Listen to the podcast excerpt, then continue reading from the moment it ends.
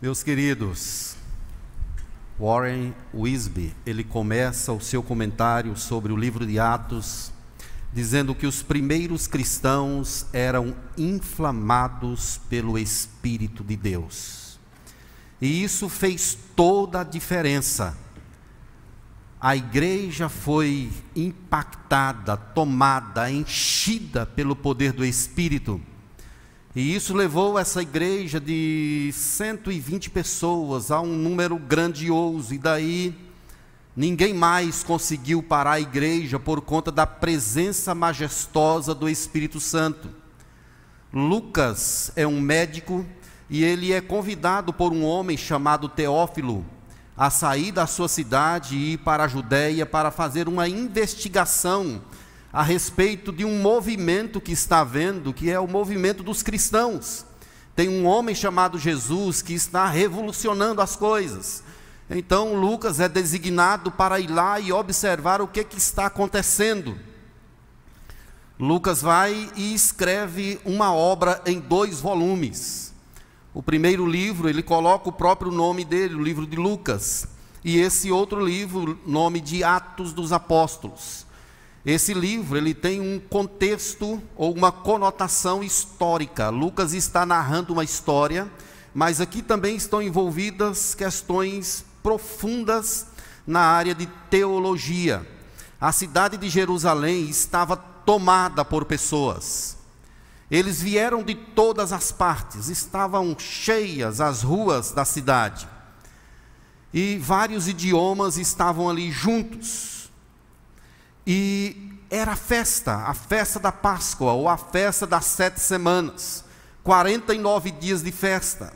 No quinquagésimo dia começava uma outra festa, chamada Festa do Pentecostes. E exatamente nesse dia, vale ressaltar que era um domingo, a promessa de Cristo de doar o Consolador, de vir o Consolador, aconteceu. O Espírito Santo veio de forma grandiosa, maravilhosa, inundou aquele lugar, encheu as pessoas, e a partir dali a igreja seria impactada. É importante observar que esse evento ele é irrepetível. Ele não mais acontece porque não tem necessidade. É como a vinda do Messias, ele foi prometido, o Messias veio uma única vez, morreu em nosso lugar, ressuscitou e hoje está à destra de Deus. Havia uma promessa, tanto do Antigo Testamento, no livro de Isaías, Joel, é, Zacarias, falando a respeito do Espírito. Se você ler João 14, por exemplo, 16 e 17, Jesus ele fala sobre isso, dizendo: Eu rogarei ao Pai e ele vos dará outro consolador, a fim de que esteja para sempre convosco. E a orientação de Jesus é assim: esperem aqui. Jesus orienta os seus discípulos, aí no capítulo 1, verso 4 de Atos, para que eles esperem. E comendo com eles, determinou-lhes que não se ausentassem de Jerusalém, mas que esperassem a promessa do Pai, a qual disse ele: De mim ouvistes. A promessa era sobre a vinda do Espírito Santo, que viria para capacitar a igreja para cumprir a obra de Cristo. Isso é algo maravilhoso, meus irmãos. É a festa, todo mundo está em festa. A alegria contagia a cidade. A festa da, do Pentecoste é a festa da colheita. Vejam como isso é interessante. O Espírito Santo ele vem exatamente para fazer uma colheita. O povo está ali celebrando a colheita de grãos, de trigo. O Espírito Santo vem agora para fazer uma colheita de almas. Essas pessoas trariam alegria para o Pai, trariam, trariam alegria para Jesus, o nome de Cristo seria glorificado. E eu quero observar com vocês nessa hora o que, que aconteceu ali no dia de Pentecostes. Nós podemos destacar nesse texto algumas coisas que aconteceu ali. Primeiramente, a chegada do Espírito, o Consolador. Essa, isso vai ser tratado dos versos 1 a 3. Se você observar o capítulo 2, verso 1, está escrito aí que repentinamente, a cumprir-se o dia de Pentecostes, estavam todos reunidos no mesmo lugar. Verso 2: De repente, inesperadamente, chega essa presença grandiosa, veio do céu, vejam que vem do céu, não é da terra, vem do céu para nós. E aqui na descrição do texto, nós temos três simbologias. Primeiramente, o Espírito Santo veio e aconteceu de haver um som como de vento impetuoso. Não é um vento, é um som como de um vento impetuoso. Não havia uma ventania ali, havia apenas um som. E essa palavra vento, ela está associado de fato à pessoa do espírito. Tanto a palavra hebraica para espírito quanto a palavra grega é a palavra vento. E ela é usada aqui exatamente para designar o poder maravilhoso, grandioso do Senhor. Em Ezequiel, no capítulo 37, quando o profeta contempla aquele vale de ossos secos, Deus diz: profetiza ao espírito, profetiza ao vento. E ele o fez. E ali aconteceu de haver vida. Aqueles ossos secos passaram a ter peles, passaram a ter de fato vida. É a presença do Senhor, do Espírito Santo. Se você ler João 3,8, está escrito: O vento sopra onde quer, ouves a sua voz, mas não sabes de onde vem nem para onde vai. Assim é todo aquele que é nascido do Espírito. Então a simbologia de vento é colocada no texto para denotar essa questão do poder grandioso, maravilhoso do Espírito Santo. Talvez nós que moramos aqui num país tropical, ainda não tenhamos visto o som de uma tempestade, de um vento forte. O Espírito Santo ele vem para mostrar esse poder dele. Mas nós temos uma outra questão que acontece aqui no texto, que são línguas de fogo. Línguas de fogo, está aí no verso 3: E apareceram distribuídos entre eles línguas como de fogo e pousou sobre e pousou uma sobre cada um deles. Vejam a individualidade, a pessoalidade. O Espírito veio sobre todos, mas pousou sobre cada um deles, pessoalmente, individualmente. Há uma outra simbologia aqui na questão do fogo. O fogo está associado com a presença do Espírito em muitas partes. Se você ler Êxodo, por exemplo, capítulo 3, verso 2, Moisés ouviu Deus falando de uma sarça ardente. No Monte Sinai, a mesma coisa. Capítulo 19, verso 18: o fogo é uma representação de Deus. Na caminhada do povo pelo deserto, o povo era acompanhado por uma coluna de fogo. Em Mateus capítulo 3, verso 11, João Batista disse: que Jesus batizaria com o Espírito Santo e com o fogo. Isaías capítulo 6, verso 7: o pecado do profeta é perdoado com a brasa que é tirada do altar. Então vejam que a questão do fogo está associado diretamente com a presença de Deus. Então dizer que eles foram batizados com língua de fogo quer dizer que a presença de Deus agora inundou o coração deles, inflamou poderosamente o coração deles. Além disso, fogo purifica. Ser batizado com o Espírito Santo quer dizer que o fogo purifica, ilumina, aponta, direciona, mas, sobretudo, nesse texto, o fogo aqui aponta para a majestade, para a presença grandiosa de Deus ali no meio do seu povo. Jesus havia subido aos céus, como nós conhecemos a narrativa. Os discípulos agora estão sozinhos. Eles estão esperando, estão reunidos. Estão reunidos. Mais ou menos uns dez dias haviam somente que Jesus havia sido assunto aos céus. E eles estão aguardando, esperando o cumprimento dessa promessa. E de repente isso acontece e vem essas simbologias grandiosas demonstradas aqui no texto. Mas tem uma outra questão que é mostrada aqui de forma simbólica, que são as línguas estranhas. Verso 4: Todos ficaram cheios do Espírito Santo e passaram a falar em outras línguas, segundo o Espírito lhes concedia que falassem.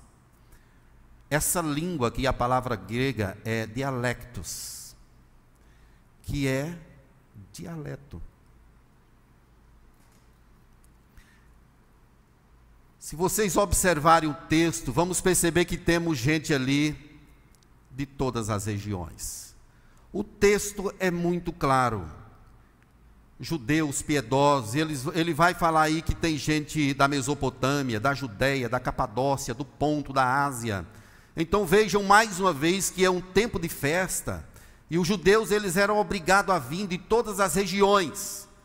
E eles se juntam em Jerusalém e cada um tem uma língua diferente.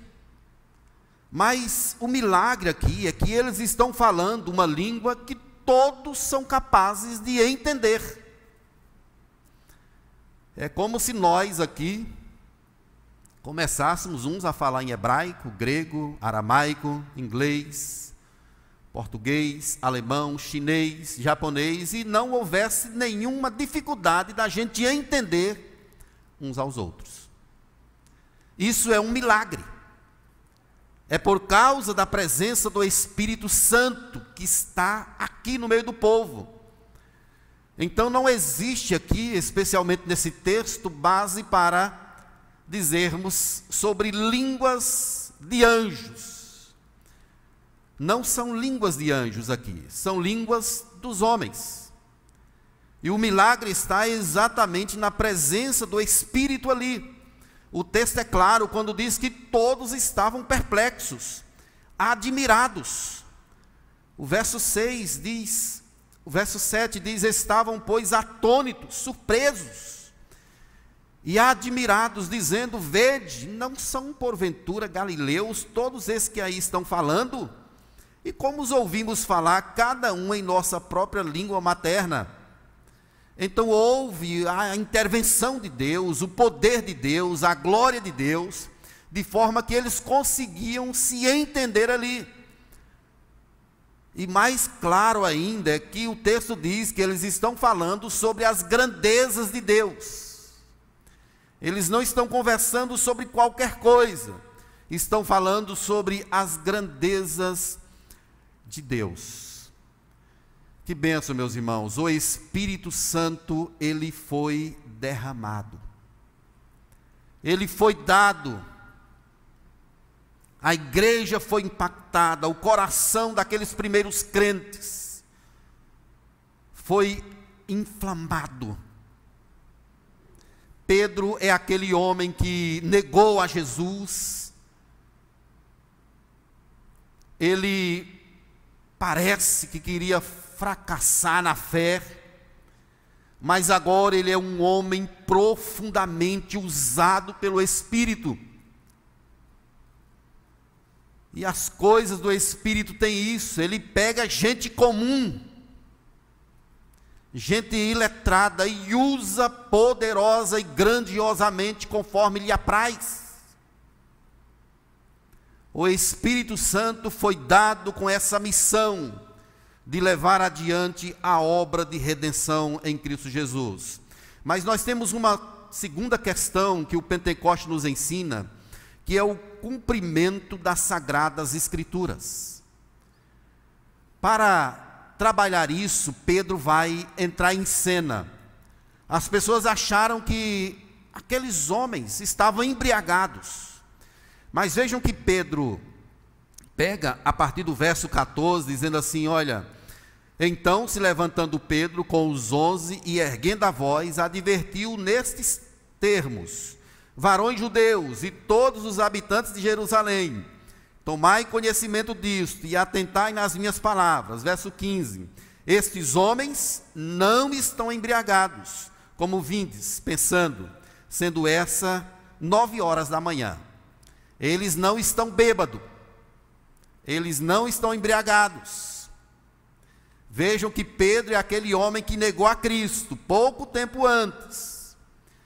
Mas agora ele é intrépido, corajoso, valente, ele anuncia a palavra com poder. E ele vai explicar então o que, é que está acontecendo. E ele vai usar dizendo assim: olha, isso que está acontecendo é aquilo outro.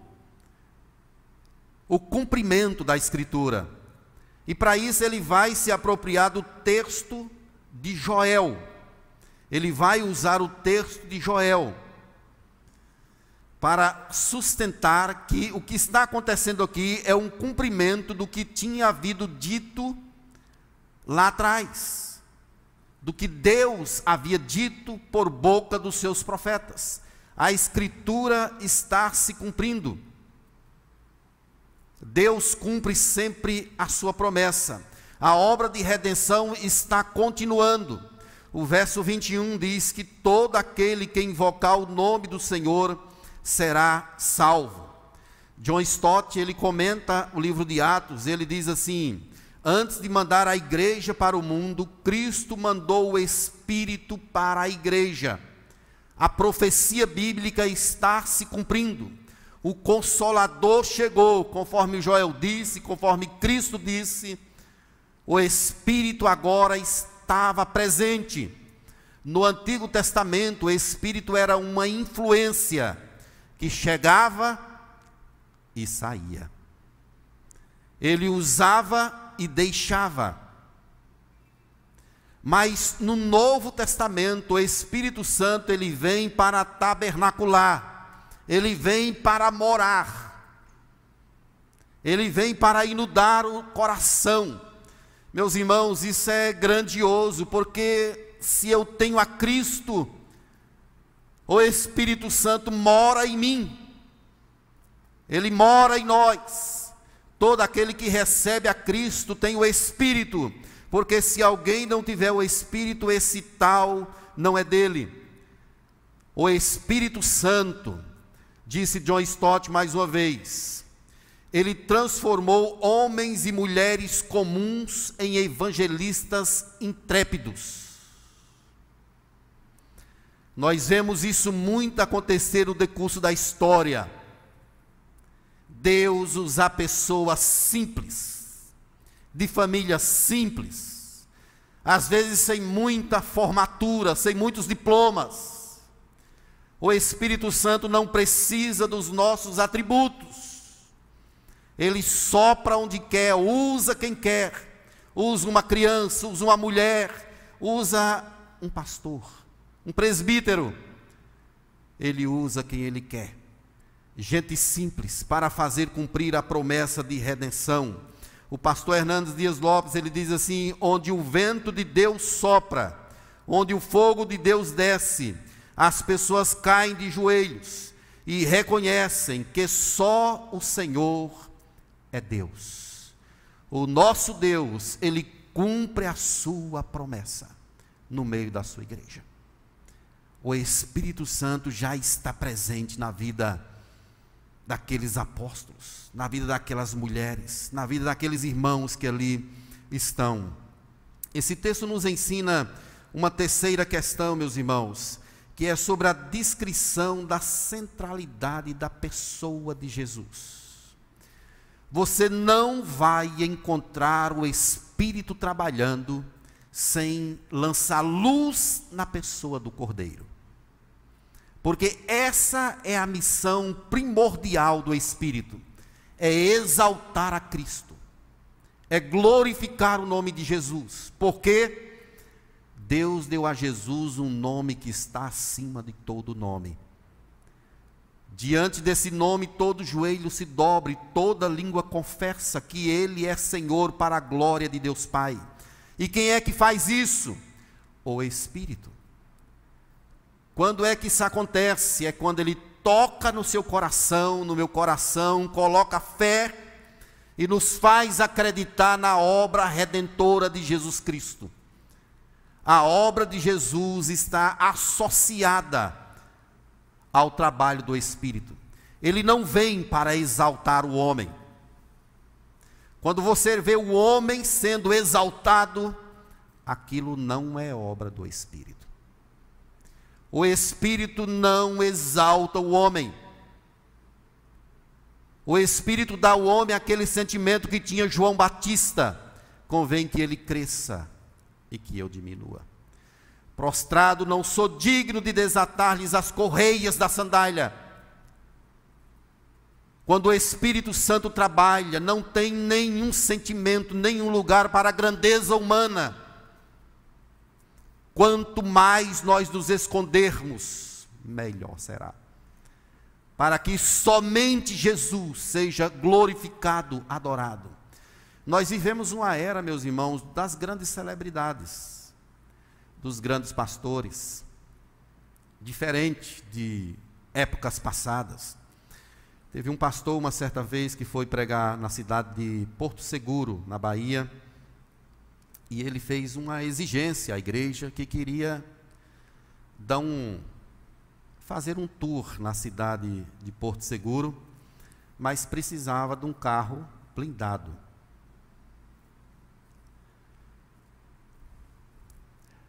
É o tempo das celebridades. Cantores que se exaltam, que tomam o lugar de Cristo de Deus, que cobram valores exorbitantes para cantar, pastores que cobram valores grandiosos para pregar, já aconteceu comigo, de eu chamar um pastor, não era presbiteriano, para pregar, e ele estipular o valor. Eu disse, meu irmão, faz o seguinte, deixa para lá. Essas coisas não são coisas de Deus. Não estou dizendo para a gente ser relaxado com essas pessoas, que se esmeram, que trabalham com isso. Mas é que os exageros, os excessos, exaltam o homem, não glorifica a Deus. Que ele cresça e que nós diminuamos. A obra do Espírito sempre aponta para a obra redentora de Cristo. Jesus é exaltado onde o Espírito Santo está trabalhando. Sempre. Porque ele pega na sua mão e lhe leva até Cristo. É isso que ele faz. Ele pega no seu braço, ele destapa os seus ouvidos, abre os seus olhos, para você enxergar a glória e a beleza do Filho de Deus e quando você contempla essa beleza, você é tocado e salvo por ela. E para mostrar isso aqui, meus irmãos, Pedro ele se apropria de alguns eventos históricos. Aí no verso 23 ele fala sobre a morte de Cristo.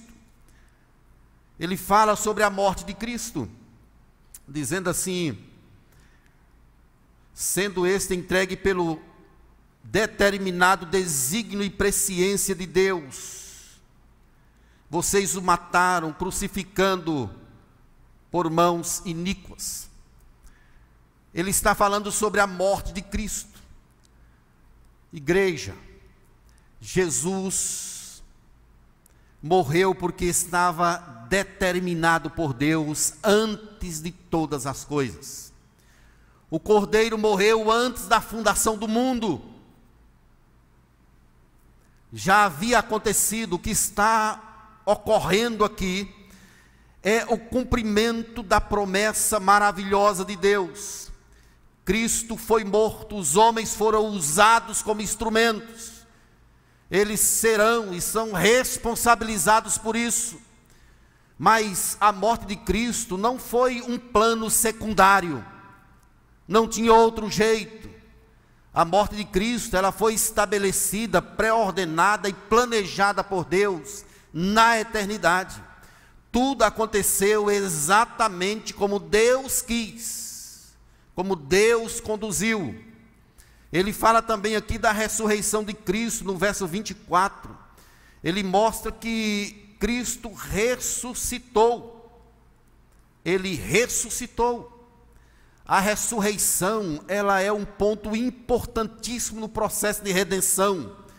Cristo morreu e ressuscitou. Isso quer dizer que ele está vivo. Ele venceu a morte, ele venceu o inferno.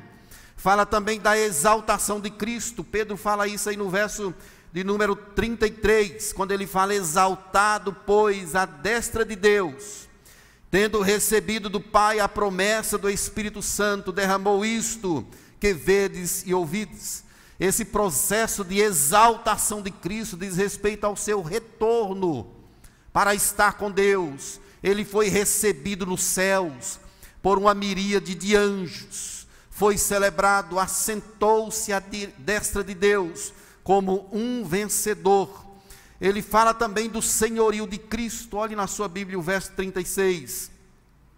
Esteja absolutamente certa, pois toda a casa de Israel, de que a este Jesus que foi crucificado, Deus o fez Senhor e Cristo.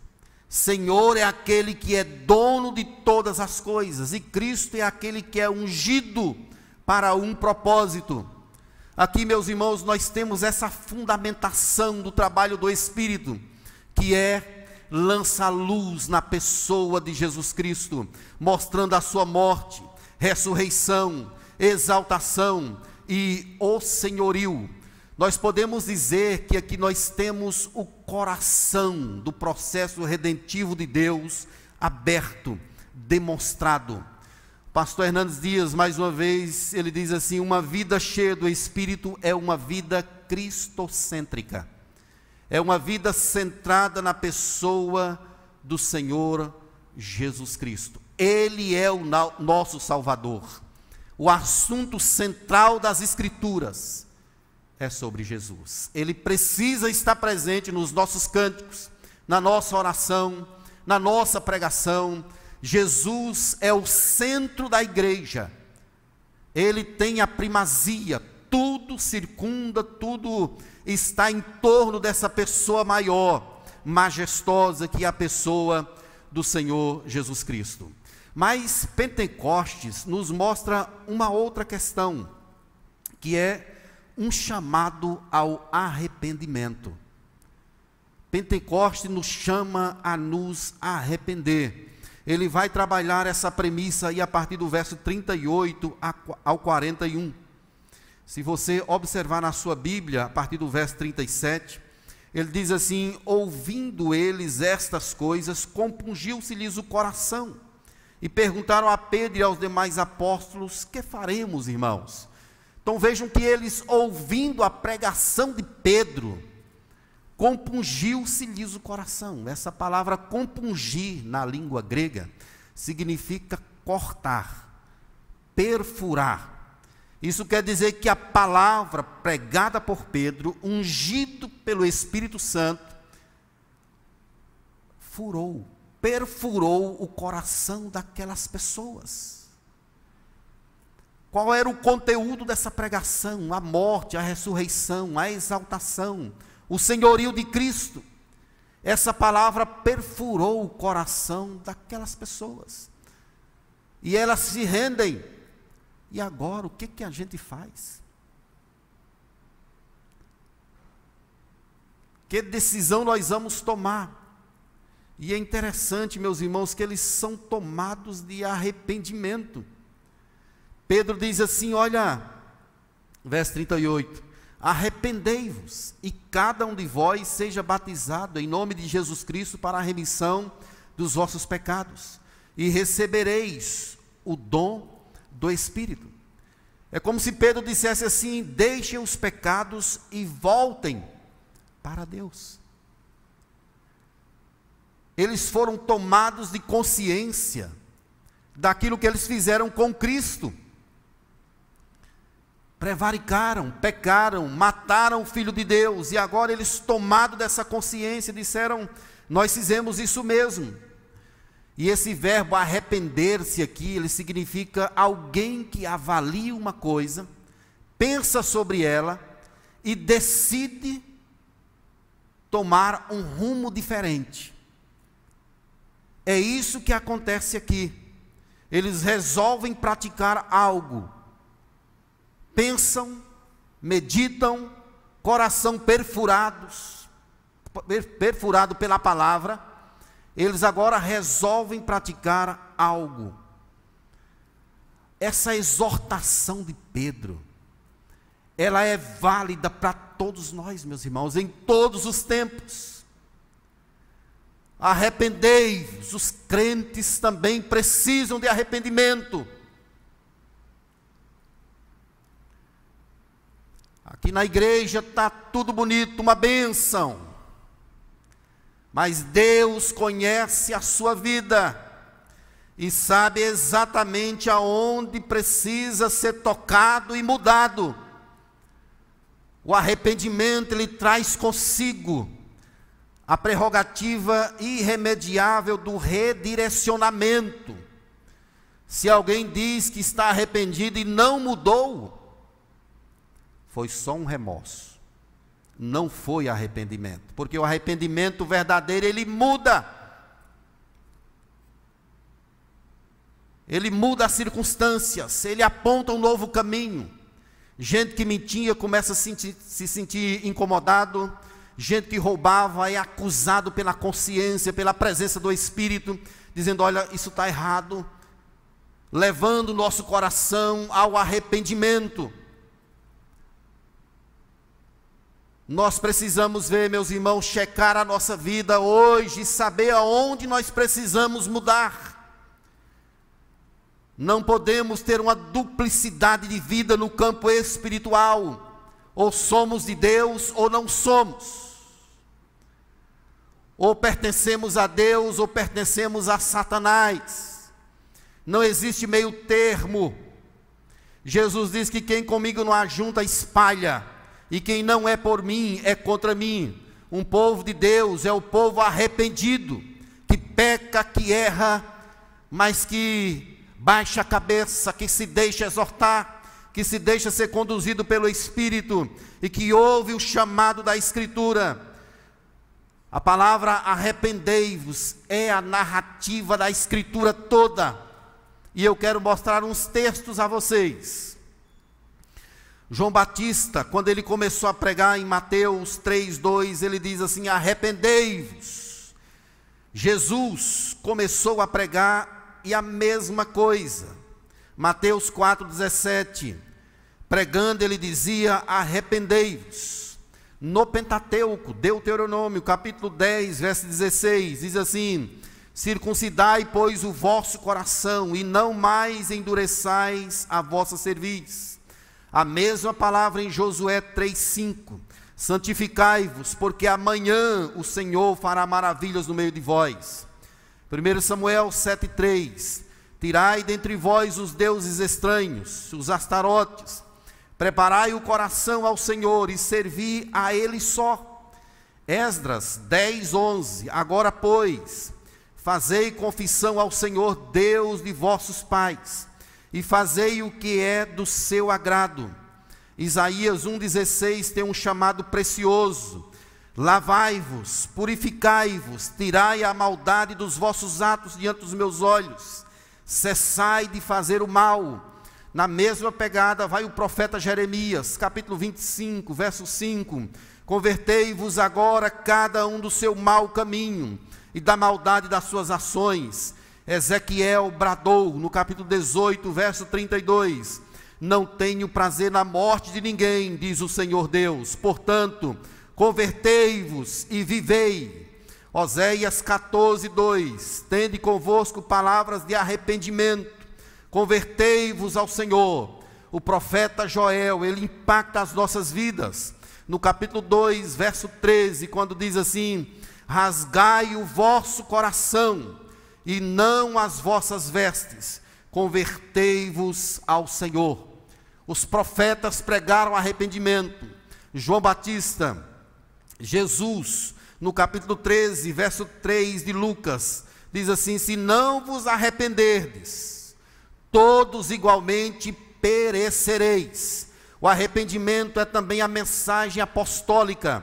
Paulo em Atos 17, 30, na pregação no Areópago, ele diz assim: Deus não levou em conta os tempos da ignorância, agora, porém, notifica a todos os homens que todos, em toda parte, se arrependam, pensem em sua vida, analise e tome um direcionamento, mude, peça a Deus graça, não vá pelo mesmo caminho esperando resultados diferentes. Talvez a sua vida esteja emperrada, não cresce espiritualmente, não flui a oração, não tem uma vida cristã de adoração onde você sente o Espírito inflamando o seu ser. Quem sabe você precisa de arrependimento. O braço de Deus não está encolhido, a mão dele também, o ouvido não está surdo, mas os nossos pecados podem fazer separação entre nós e o nosso Deus de forma que ele não nos ouve. Deus tem promessa para nós, irmãos. Amém. Deus tem promessa para a sua igreja. Se arrependa. Deus tem promessa. Deus sabe o que você anda fazendo. Deus conhece você. A palavra nem chegou na minha língua. E Deus já conhece toda. Para onde nos ausentaremos do Espírito? Como vamos fugir dessa presença? O que devemos fazer diante do nosso Deus é despir-nos de nós mesmos, quer dar-nos aos seus pés e pedir a Ele para nos encher com a sua vida. Na introdução eu disse que aqueles primeiros cristãos, eles foram inflamados pelo poder do Espírito. Igreja das Graças nós precisamos ser inflamados por esse Espírito. Eu preciso, como pastor, você que me ouve, você precisa ser inflamado por esse Espírito. E isso será visto nos teus relacionamentos, em casa, no trabalho, será visto na sua forma de pensar, de agir. Você vai agir de acordo com aquilo que está no seu coração. O fruto do Espírito é amor, alegria, paz, benignidade, bondade, domínio próprio. Quem está cheio do Espírito tem essas conotações em si. É fácil ver uma pessoa que tem o Espírito de Deus. Quando alguém tem o Espírito, um marido cheio do Espírito, uma mulher cheia do Espírito, um crente cheio do Espírito, é logo percebido. Não consegue se esconder, porque vaza. Isso é perceptível nas palavras, no jeito de ser, na forma como trata os outros.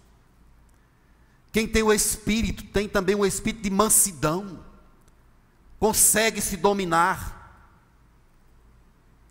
não é arrogante, destemperado.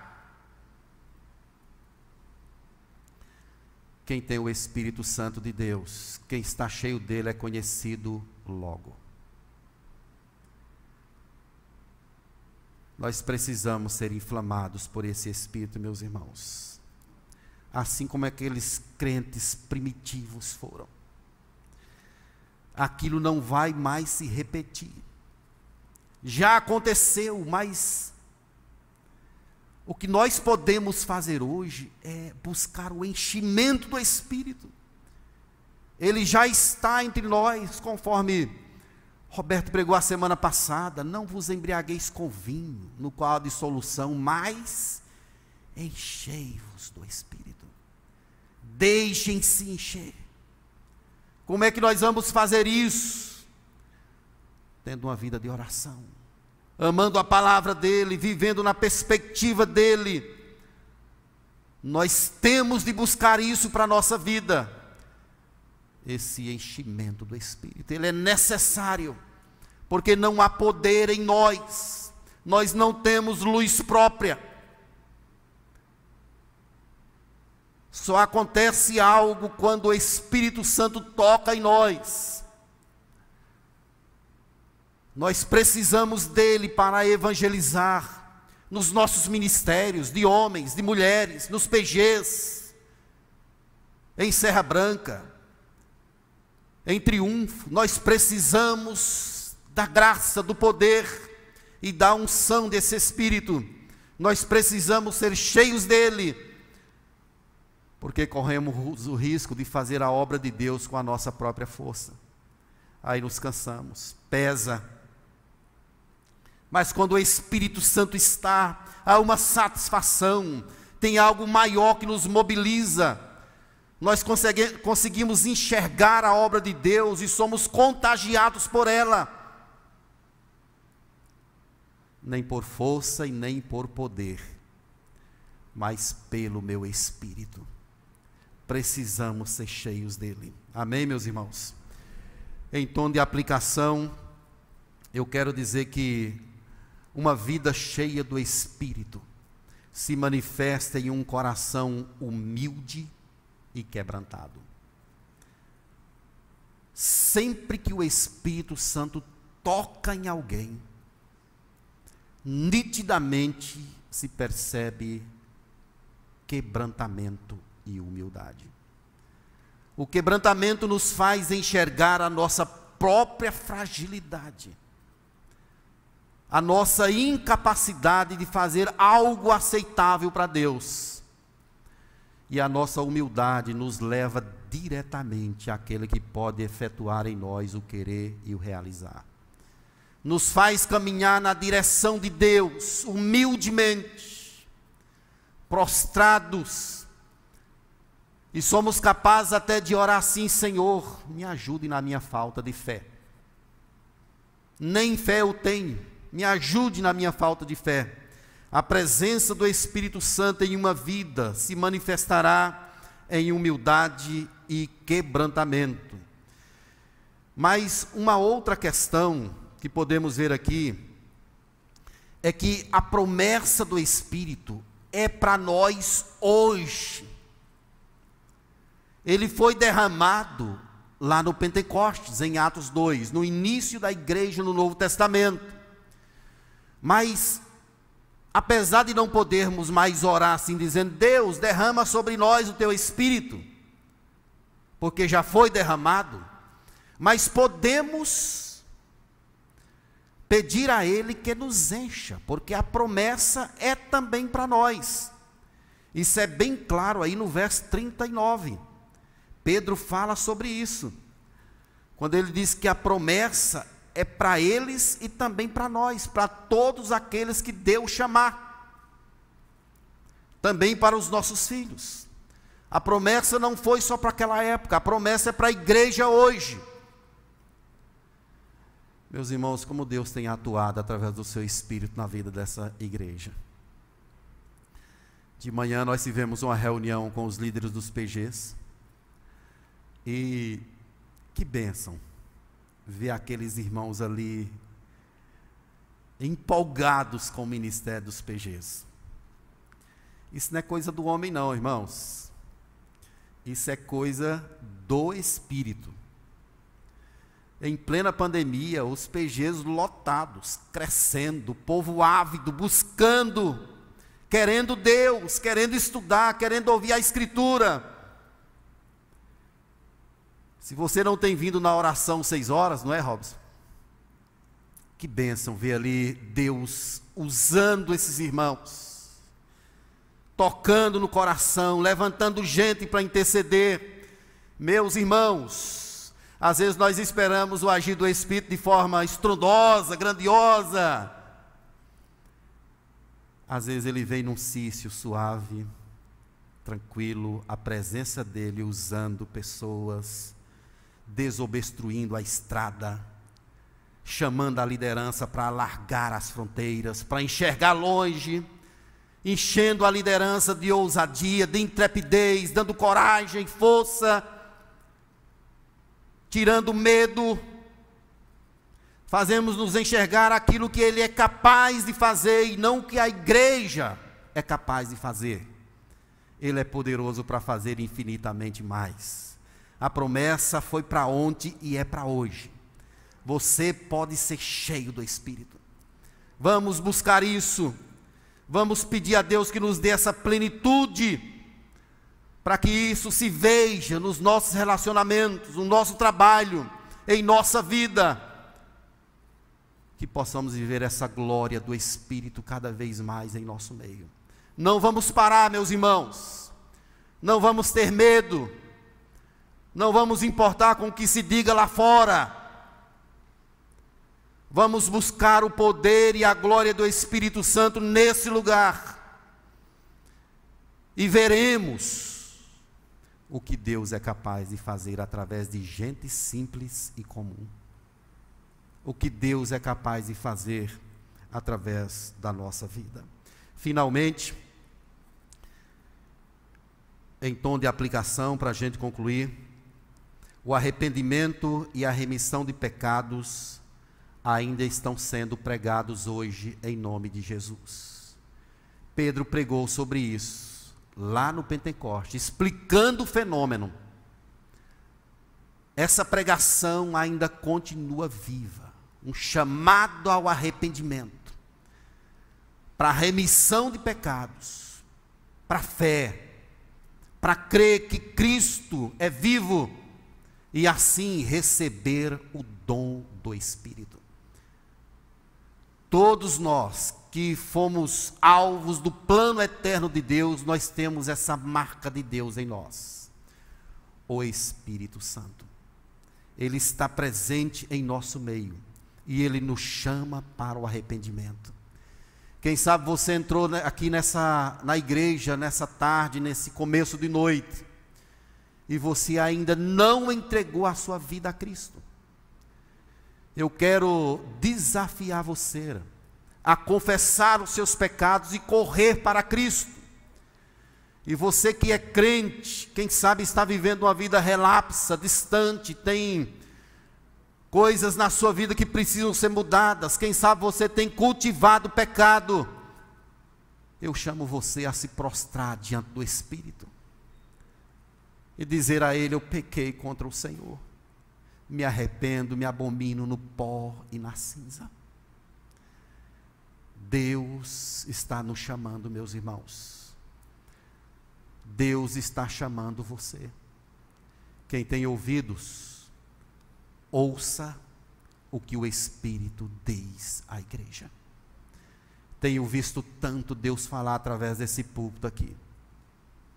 Deus chamando o seu povo, Deus alimentando o seu povo, Deus orientando o seu povo. Essa é a direção que Deus quer para a minha vida e para a sua vida. Vamos viver nessa perspectiva. Amém, meus irmãos? Deus abençoe a sua vida. E eu convoco você para ficar de pé, convido a turma do louvor para vir aqui à frente. Nós vamos orar ao Senhor.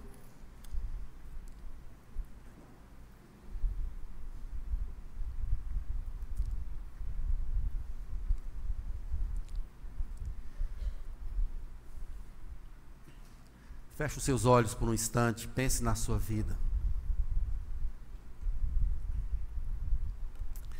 Onde é que o Espírito precisa tocar em você?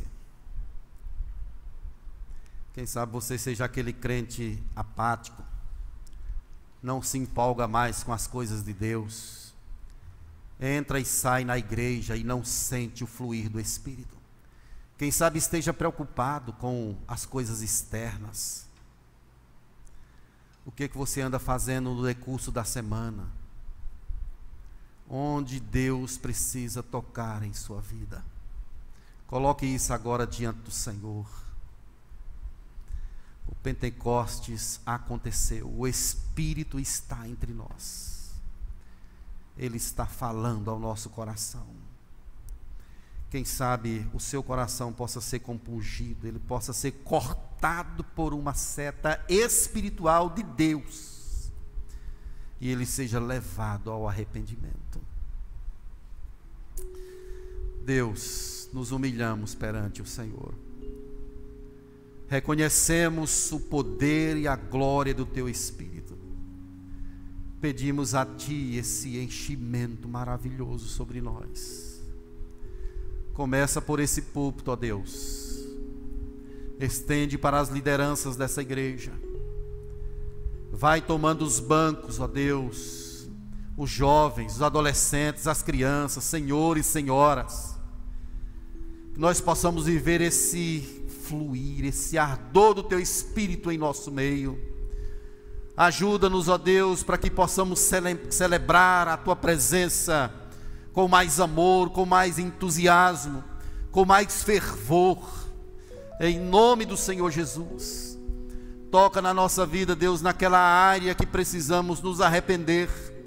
Fala, Espírito Santo, a corações aqui nessa hora. Chama, desperta, acende o fogo em nome de Jesus se tem crente dormindo, ó Deus, eu te peço que o teu Espírito Santo possa acordar essa pessoa, para que ela enxergue as grandezas e a glória de Jesus Cristo. Nos ajude, ó Deus, encha-nos com teu Santo Espírito, é o nosso desejo.